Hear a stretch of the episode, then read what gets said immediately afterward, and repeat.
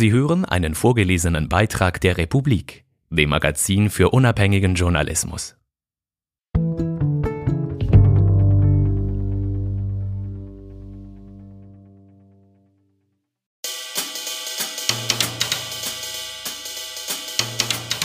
Derwisch Dumas Sohn Alexander ist ein junger Mann.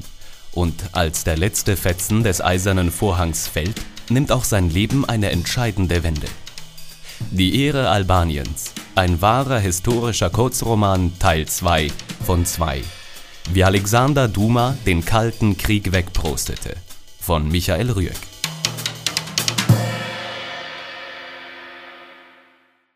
Im ersten Teil dieser Geschichte trat Derwisch Duma auf die Bühne. Geboren in einem albanischen Provinzkaff, führte ihn das Schicksal als Diplomat nach London, bis der Zweite Weltkrieg alles durcheinander brachte. Derwisch Duma kam als Bürger des Osmanischen Reichs auf die Welt.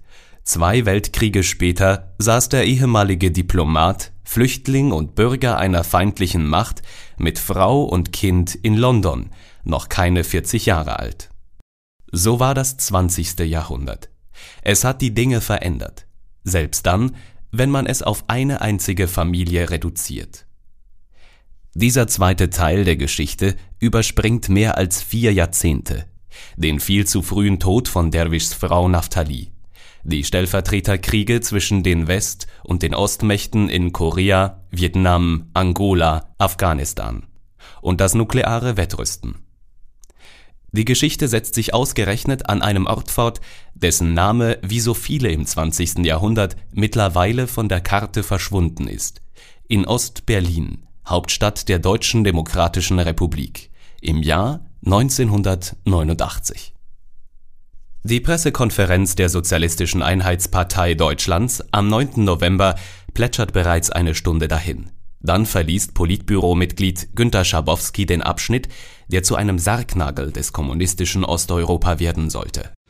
Also Privatreisen nach dem Ausland können ohne Vorliegen von Voraussetzungen, Reiseanlässe und Verwandtschaftsverhältnisse beantragt werden. Die Genehmigungen werden kurzfristig erteilt. Zuständige Abteilung Pass- und Meldewesen der VP, der Volkspolizei, Kreisämter in der DDR sind angewiesen, Visa zur ständigen Ausreise unverzüglich zu erteilen, ohne dass dafür noch geltende Voraussetzungen für eine ständige Ausreise vorliegen müssen. Äh, ständige Ausreisen können über alle Grenzübergangsstellen der DDR zur BRD erfolgen. Nach Jahrzehnten der Isolation öffnet der Ostblock damit die bekannteste Grenze zum Westen, die zugemauerte zwischen den beiden Deutschland, dem kapitalistischen Westen und dem kommunistischen Osten. Ein Hamburger Journalist fragt nach, ab wann diese Regelung gelte. Das tritt nach meiner Kenntnis ist das sofort. Unverzüglich. Ist es eigentlich nicht. Schabowski ist bloß schlecht gebrieft. Trotzdem. Kurze Zeit später geben die Grenzposten dem Andrang nach und die DDR-Bürgerinnen strömen in den Westen. Der bereits angekokelte eiserne Vorhang hat nun den entscheidenden Riss. Europas Gesicht verändert sich im Eiltempo. Ein gutes Dutzend neuer Staaten ist dabei, sich einen Platz an der globalen Tafel zu sichern. Rumänien erschießt seinen Diktator, und in Jugoslawien mehren sich die Zeichen, die einen Bürgerkrieg ankündigen. Innerhalb weniger Monate sind alle kommunistischen Regimes Geschichte. Ganz alle? Nein. Ein kleiner Flecken im gebirgigen Südbalkan widersteht dem Wandel. In Albanien bleibt zunächst alles beim Alten. Trotzdem setzt Derwisch Duma nun alle Hebel in Bewegung, um ein Ausreisevisum für seinen Bruder zu organisieren. Seit 1935 haben sich die beiden nicht mehr gesehen.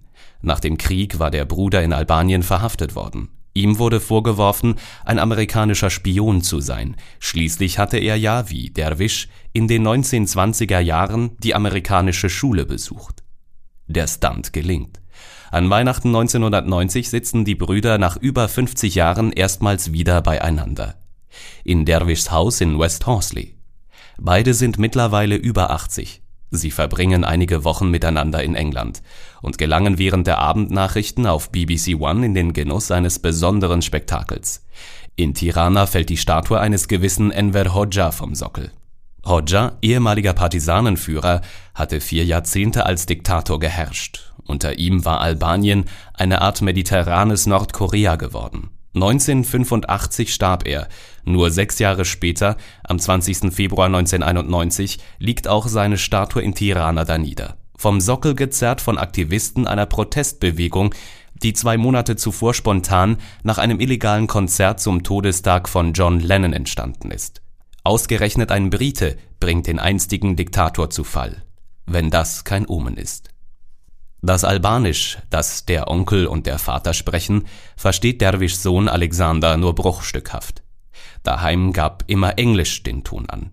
Einige Brocken hatte er über Jahre gelernt, schließlich blieb sein Vater zeitlebens Doyen der kleinen albanischen Gemeinde Großbritanniens. Mutter Naphtali starb, als Alexander 20 war. Seither waren sein Vater und er praktisch alles, was von der Familie übrig war, diesseits des Eisernen Vorhangs bis zum Besuch des Onkels. Alexander ist ein längst erwachsener Mann. Der Jurist macht Karriere in der Finanzwelt. Er wurde Bankdirektor, arbeitete einige Zeit in New York. Die nun langsam eintretende Öffnung seines ursprünglichen Heimatlandes, das er nur aus Erzählungen kennt, nimmt er zum Anlass, ein Visum für Albanien zu beantragen. Doch London und Tirana sprechen seit dem Vorfall in der Straße von Korfu, als zwei britische Kriegsschiffe zerstört wurden, noch immer kein Wort miteinander. Also muss Alexander die albanische Botschaft in Paris aufsuchen. Er füllt einen Visumantrag aus und überreicht ihn dem ehemaligen albanischen Minister vor Ort, einem Herrn Schütti. Danach hört er nie wieder ein Wort. Bevor die historischen Ereignisse ihren weiteren Lauf nehmen, ist es an der Zeit, Alexander Duma vorzustellen. Meine erste Begegnung mit ihm trug sich am Strand eines Campingplatzes in Südfrankreich zu. Mr. Duma lag auf einem Badetuch in der Nähe und las in einem Buch. Irgendwann döste er ein und schnarchte laut. Am Abend begegneten wir uns an einer Bar und er sprach mich an, ich sei doch the fellow from the beach. Und Sie sind der Herr, der so laut geschnarcht hat, antwortete ich. Das Thema, er verneint bis heute geschnarcht zu haben, barg genügend Gesprächsstoff für eine weitere gute Stunde. Ein kontaktfreudiger Mensch ist Alexander Duma, einer, der sich in Gesellschaft wohlfühlt. Ganz egal, ob unter krawattierten Herren der Oberschicht in seinem Members Club an der St. James Street in London oder auf dem Campingstuhl am Mittelmeer. Ein pragmatischer Mensch ist er obendrein. Wenn er jeweils in der Hochsaison sein üppiges Anwesen in Südwestfrankreich als Feriendomizil vermietet, packt er Zelt, Klappstühle und Espressomaschine in seinen alten Mercedes und verlegt seinen Wohnsitz auf ein totgetrampeltes Stück Wiese. Vom Vater hat Alexander sein weltmännisches Auftreten, den Charme und die diskrete Selbstsicherheit geerbt. Es gibt wenige Menschen, die sich seit über 20 Jahren selber die Haare schneiden und doch immer gut frisiert aussehen. Ein Brite durch und durch. Abgesehen davon, dass er eigentlich Albaner ist, wie er mir eines Abends bei einem Gläschen Wein und Mini-Würstchen im Brooks Club in London eröffnete.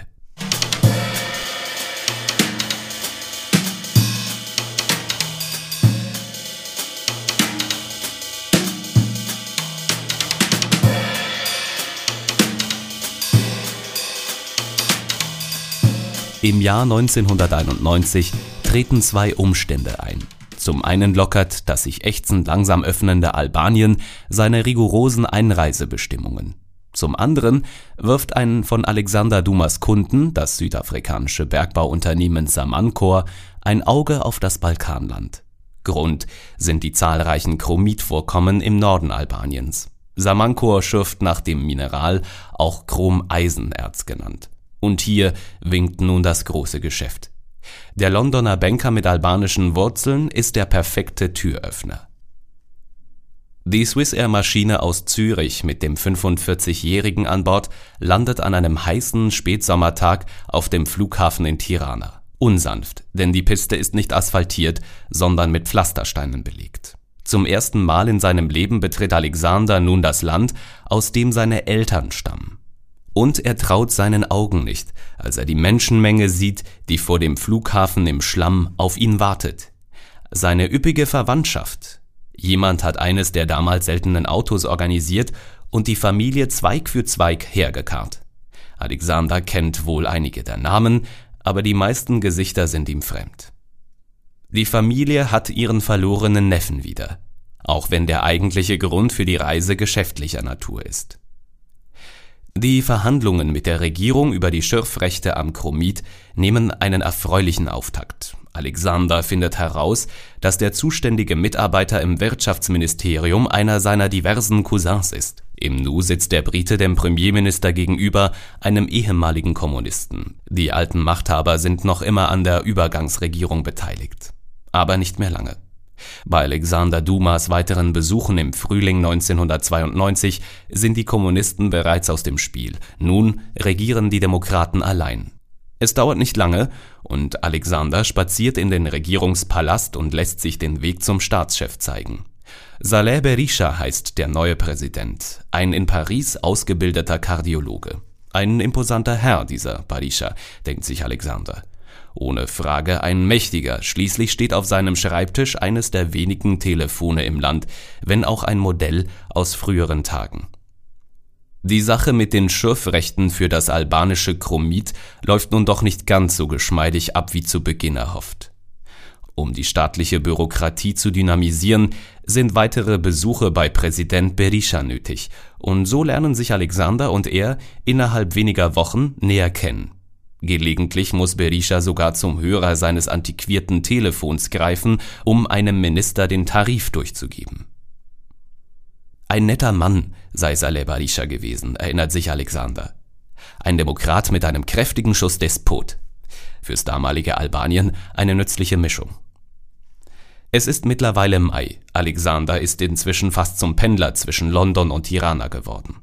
Da bittet ihn Saleh Berisha zu sich in den Präsidentenpalast. Übermorgen finden Gespräche in Rom statt, sagt Berisha. Kannst du da hingehen? Mit wem die Gespräche stattfinden, will Alexander wissen. Mit euch. Seit 1946, als albanische Seeminen vor Korfu noch zwei gänzlich unamortisierte britische Kriegsschiffe zerstörten und 44 Seeleute töteten, seit nahezu fünf Jahrzehnten herrscht Funkstille zwischen Albanien und Großbritannien. Und der britische Banker Alexander Duma ist soeben per Präsidialdekret aus dem Nichts heraus zum albanischen Delegationsleiter ernannt worden. Einziges Traktandum des Römertreffens, das Gold, dem Albanien seit dem Zweiten Weltkrieg nachtrauert und das es angesichts seiner brachliegenden Wirtschaft sehr gerne zurück hätte. Die Briten hingegen haben die Seeminen vor Korfu noch nicht verdaut und verlangen eine Kompensation. Nicht mehr als zwei Millionen Pfund können die für die Schiffe haben, instruiert der Präsident seinen Chefunterhändler und drückt ihm eine Telefonnummer in die Hand, unter der er im Bedarfsfall erreicht werden kann. Es ist die Nummer des päpstlichen Haushalts im Vatikan, denn auch Berisha fliegt nach Rom für einen Papstbesuch. Höflich wie er ist, informiert Alexander Duma das Außenministerium in London über seine Teilnahme an den kommenden Gesprächen. Dafür ist er extra an einem der wenigen Telefone Tiranas Schlange gestanden. Das ist äußerst irregulär, bringt der Beamte am anderen Ende der Leitung seine Ablehnung zum Ausdruck. Nein, nein, sagt Alexander, Sie verstehen mich falsch, ich werde auf der anderen Seite sitzen. Die britische Botschaft wir erinnern uns. Ein Ersatzbau für die Villa, die einst hier stand. Es ist der 8. Mai 1992. In einem klapprigen Mercedes legen drei Herren den Weg von der albanischen zur britischen Vertretung zurück. Der Delegationschef Alexander Duma, der albanische Vizeaußenminister Mihil Margu, gerade 28 Jahre alt, und der albanische Botschafter bei der EU, Artur Kukur der kurz zuvor seinen 30. Geburtstag gefeiert hat. Das Durchschnittsalter im albanischen Staatsapparat ist so tief, weil die meisten älteren Beamten Angehörige der kommunistischen Geheimpolizei waren und deshalb ihrer Ämter enthoben wurden. Der albanische Staat, er hat das Personal eines Start-ups, die Struktur eines kommunistischen Kleinstaats und eine Infrastruktur, die mehrheitlich aus den 30er Jahren stammt. Am Treppenabsatz steht der britische Botschafter Sir Stephen Egerton, er begrüßt die Gäste. Den Minister, den Botschafter und Mr. Duma, Sie sitzen ja heute auf der anderen Seite des Tisches. Auf der einen Seite des besagten Konferenztischs hat die britische Seite Platz genommen. Diplomaten, die Herren vom Albanien Desk im Außenministerium in Whitehall und ein paar Nasen, deren Funktion unklar bleibt. Alexander und seine beiden Albaner setzen sich. Zwischen beiden Parteien ragen ein kleiner Union Jack und ein rotes Fähnlein mit dem Doppeladler empor. Alexander fragt sich, wo die wohl die albanische Miniflagge hier haben. Bestimmt nicht aus dem Fundus der Botschaft. Kaum sind die nötigen Höflichkeiten ausgetauscht, legt der Mann zur Rechten des britischen Botschafters, ein Unterstaatssekretär, bereits eine Zahl auf den Tisch. Im Geiste der Verständigung, der nun zwischen unseren beiden Ländern herrscht, ist die Regierung ihrer Majestät bereit, das Gold nach Abzug von zwei Millionen Dollar Kompensation für die beiden Kriegsschiffe zu retournieren.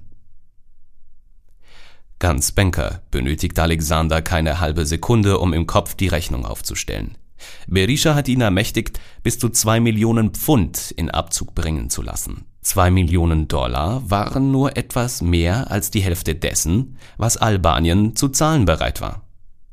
An sich hätte an diesem Punkt das Treffen bereits zu Ende sein können. Doch Alexander muss Zeit schinden, sonst würde die Gegenseite womöglich bemerken, dass sie zu tief reingegangen war und plötzlich weitere Forderungen stellen. Nun, Herr Botschafter, Sie haben sicher Verständnis, dass wir über eine derartige Summe nicht alleine entscheiden können. Ich fürchte, ich muss den Präsidenten kontaktieren. Selbstverständlich, antwortet der Botschafter und führt die albanische Delegation in sein Büro, wo ein Telefon steht. Duma kramt den Zettel mit der Nummer des Papstes hervor und wählt. Guten Tag, Alexander Duma am Apparat. Ich würde gerne Präsident Berisha sprechen. Er besucht gerade seine Heiligkeit. Das ist ja wunderbar, Alexander, ganz wunderbar, gut gemacht. Saleh Berisha ist ganz aus dem Häuschen angesichts der Nachricht, viel weniger für die verdammten Kriegsschiffe hinlegen zu müssen als geplant. Nun, findet Alexander, ich habe eigentlich gar nichts gemacht. Egal, der Präsident ist hoch erfreut, Alexander legt auf. Die drei beschließen, noch einen Moment abzuwarten, um ihrer Rückkehr an den Konferenztisch mehr Gewicht zu verleihen. Nach ein paar Minuten verlassen sie das Botschafterbüro und begeben sich zurück in den Konferenzraum. Offensichtlich zu früh. Die Briten haben nicht mit einer derart schnellen Rückkehr der Albaner gerechnet, sie liegen in den Sesseln, Füße auf dem Tisch. Aus Höflichkeit kehrt die albanische Delegation auf dem Absatz um, wartet ein paar Atemzüge vor der Tür und betritt noch einmal den Raum.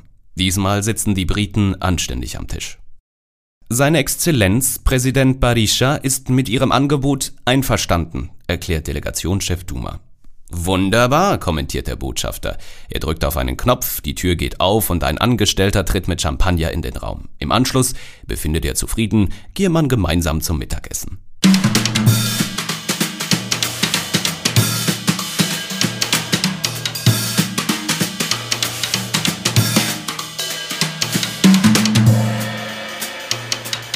Nach ein paar Minuten Verhandlung, einem Aperitif, einem sehr üppigen Lunch und diversen Flaschen Wein ist die 46-jährige diplomatische Krise zwischen beiden Ländern zu Ende. Zurück in Tirana dankt Präsident Berisha seinem Delegationschef für dessen Dienste, indem er ihm einen Zettel in die Hand drückt. Es ist eine nummerierte Präsidialverfügung. Darauf steht, dass er, der Präsident, Alexander Duma die albanische Staatsbürgerschaft verliehen habe Einige Wochen nachdem Alexander zum ersten Mal auf der holprigen Piste des Flughafens Tirana gelandet war, ist er Albaner. Er, der schon Brite war, als sein Vater noch staatenlos war. Der Sohn ist dem Vater immer einen Schritt voraus. Die Freude beim albanischen Präsidenten über den erfolgreichen Verlauf des Römertreffens ist groß. Diejenige der Briten weniger. Ausgerechnet einer der Iren, noch dazu ein Amateur, vertrat die Gegenseite. Zwar dankt ihm das britische Außenministerium mit einem Brief für seine Dienste, doch gegenüber ihren Alliierten verschweigen die Briten die Rolle ihres eigenen Staatsbürgers. Ein Memo des Foreign Office zuhanden des amerikanischen Geheimdienstes CIA erwähnt einzig Vizeaußenminister Margu. Es ist allerdings nicht der einzige Patzer im Dokument, der Autor der Zeilen hat sich auch beim Datum des Korfu-Zwischenfalls um ein Jahr vertan so schnell werden die Briten Alexander Duma in der Albanienfrage nun nicht los. Denn zwar sind nun die Beziehungen zwischen London und Tirana wieder etabliert. Doch es fehlt an einer diplomatischen Vertretung der Republik in der britischen Hauptstadt. Und Albanien ist bekanntlich bankrott. Das bringt Saleh Barisha auf eine Idee, eine kostengünstige noch dazu. Zurück in London befestigt Alexander kurz darauf eine Plakette an seiner Hauswand Honorarkonsulat der Republik Albanien. 50 Jahre nach der Schließung der letzten diplomatischen Vertretung repräsentiert abermals ein Duma den albanischen Staat gegenüber der britischen Regierung. Alexanders Wohnzimmer mutiert zur Verwaltungsbehörde und der Postbote wundert sich, als er plötzlich täglich stapelweise Visumanträge und derlei die Treppe zur Haustür hinauftragen muss. Alexander ist alles andere als gerüstet für seine Aufgabe. Das wichtigste Instrument eines jeden Konsulats fehlt ihm, der Stempel. Ohne Stempel kein Staat.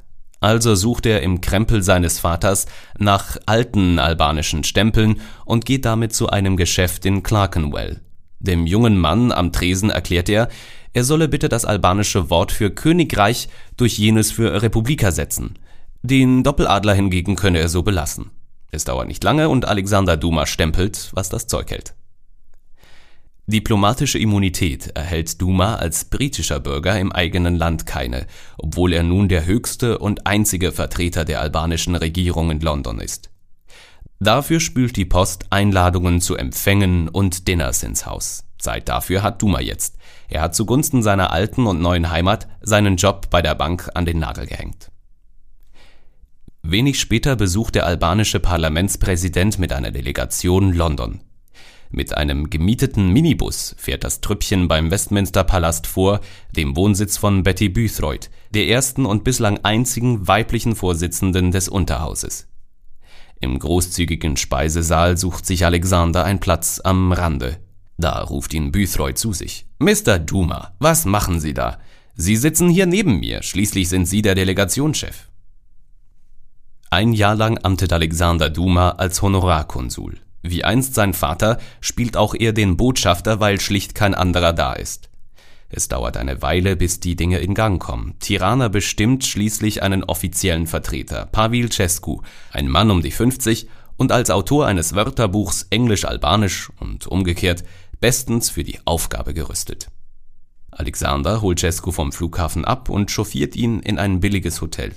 Dann suchen sie gemeinsam nach einer Immobilie für die künftige Botschaft. Kein leichtes Unterfangen.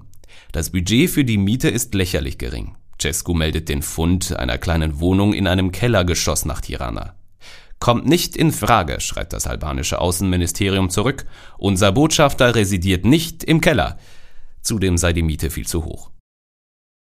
Letztlich findet man doch noch ein Plätzchen. Dem britischen Botschafter in Ankara gehört eine kleine Vierzimmerwohnung in London, die er der Republik Albanien günstig überlässt. Dort residiert nun auch Botschafter Cescu selber mit Gattin, der Botschaftsassistent schläft auf der Couch. Das Jahresgehalt seiner Exzellenz, des Botschafters der Republik Albanien, entspricht in etwa einer schlecht bezahlten Teilzeit-Nanny. Als Königin Elisabeth Cescu zum Antrittsbesuch in den Buckingham Palace einlädt, erkundigt sich seine Exzellenz, welche Buslinie denn dorthin fahre. Die Frage entpuppte sich als unnötig. Der Palast schickt für solche Gelegenheiten standardmäßig eine Pferdekutsche. Nur den vorgeschriebenen Frack muss sich Cescu im Kostümverleih besorgen. Als der neue Botschafter für die Parade Trooping the Color zu Ehren des Geburtstags ihrer Majestät einen Gehrock braucht, kann er sich die paar Pfund für die Kostümausleihe hingegen sparen. Im Schrank von Alexanders Vater Derwisch findet sich ein Exemplar, das schon einmal ein amtierender Botschafter Albaniens zum gleichen Anlass getragen hatte. Allerdings fast 60 Jahre vorher und zu Ehren des Vaters der Monarchin. Ein Glück, dass Cescu schlank ist. Der ursprüngliche Besitzer Derwisch passt längst nicht mehr hinein. Albanien hat nun wieder eine richtige Botschaft in London. Alexander Dumas Werk ist damit getan. Der Banker, der versehentlich Diplomat wurde, kehrt zurück in die Finanzbranche. Nach einem anstrengenden Sabbatical. Heute ist Alexander Duma Anfang 70. Einige Wochen des Jahres verbringt er in seinem Anwesen in Frankreich, ein stattliches Landhaus, vollgestopft mit mehrheitlich englischen Möbeln, die er über die Jahre an Auktionen gesammelt hat. Auf den Kommoden und Tischen stehen alte Fotos. Vater Derwisch in jungen Jahren, Mutter Naphtali im Kleid, das sie zur Krönungsfeier von George VI. trug, dem Vater der späteren Königin Elisabeth II. Ein Großvater väterlicherseits mit strengem Blick. Ein Urgroßvater mütterlicherseits, ein Geistlicher in orthodoxer Tracht. Das Kreuz über der Brust wurde im kommunistischen Albanien wegretuschiert. Aus einer Kiste holt Alexander die alten Diplomatenpässe seiner Eltern hervor, mit denen sie 1936 in Großbritannien eingereist waren. Großformatige, mehrfach gefaltete Dokumente, dickes Papier. Auf einem Tisch steht eine Fotografie von Sir Jocelyn Percy, des Generals der Gendarmerie, der Derwisch erst in seine Dienste nahm und ihm dann das Studium in London ermöglicht hatte. Des Mannes, der König so überzeugte, die Studiengebühren zu übernehmen, ohne den nichts so gekommen wäre, wie es kam. Dann holt Alexander ein schwarzes Etui hervor. 2014 saß ich im Bus. Er fuhr gerade über die Chelsea Bridge, erzählt er. Da klingelte das Telefon. Am anderen Ende der Leitung war ein gewisser Mal Berisha, damals albanischer Botschafter in London. Hast du eigentlich die albanische Staatsbürgerschaft? fragt der Anrufer. Ich fürchte, ich bin gerade im Bus. Hast du sie? Ja. Wie hast du sie bekommen? Der Präsident gab sie mir. Ah, gut. Die wollen dir nämlich einen Orden verleihen. Ein Jahr später steht Alexander zusammen mit einigen anderen Briten in der albanischen Botschaft in London und wartet. Auf Bujar Nishani, den Staatspräsidenten. Nishani ist spät dran, der Nachmittagstee bei Prince Charles hat sich hingezogen. Als der Präsident doch noch auftaucht, verteilt er diverse Auszeichnungen im Namen der Nation. Die höchste geht an Alexander, der Nderi Kuombit, die Ehre der Nation. Einmal den Orden selber, einmal das zugehörige Zertifikat. Die beiden Gegenstände wandern so lange zwischen den beiden hin und her, bis endlich sowohl Alexander als auch der Präsident je eine Hand zum Schütteln frei haben.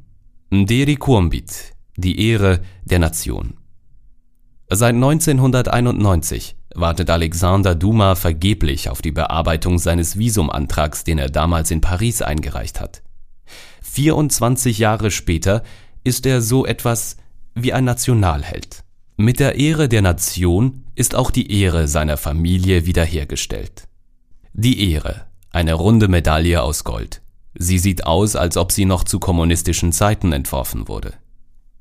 Wie trägt man dieses Ding? frage ich den Geehrten.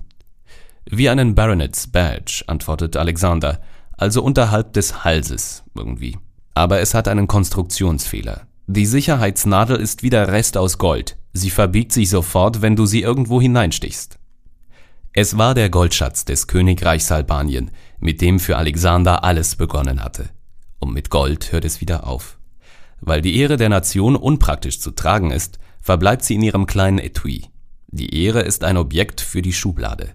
Ein Buchzeichen in einer Geschichte, die nicht nur sich selbst, sondern ein ganzes Jahrhundert erzählt. Derwisch Duma, Alexanders Vater, durfte nicht mehr miterleben, wie sein Sohn für die Verdienste um die Nation Albanien ausgezeichnet wurde. Nachdem er noch einige Jahre Kontakt zu seiner Familie pflegte, verstarb er 1998 in West Horsley zwischen Guildford und Leatherhead. Dort, wo die Familie einst der deutschen Bomben wegen hingezogen war, nachdem die italienischen Soldaten sie heimatlos gemacht hatten weil den Türken im Ersten Weltkrieg ihr Reich auseinandergefallen war.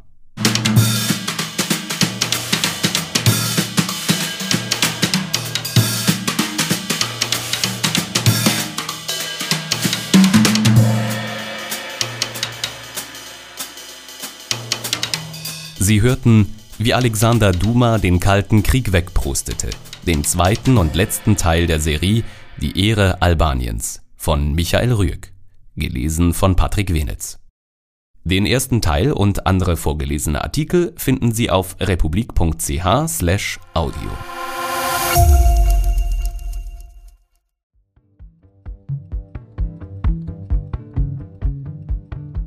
Hallo, Sie haben eben einen vorgelesenen Beitrag der Republik gehört. Unser Magazin ist komplett werbefrei und wir werden von unseren Leserinnen und Lesern finanziert.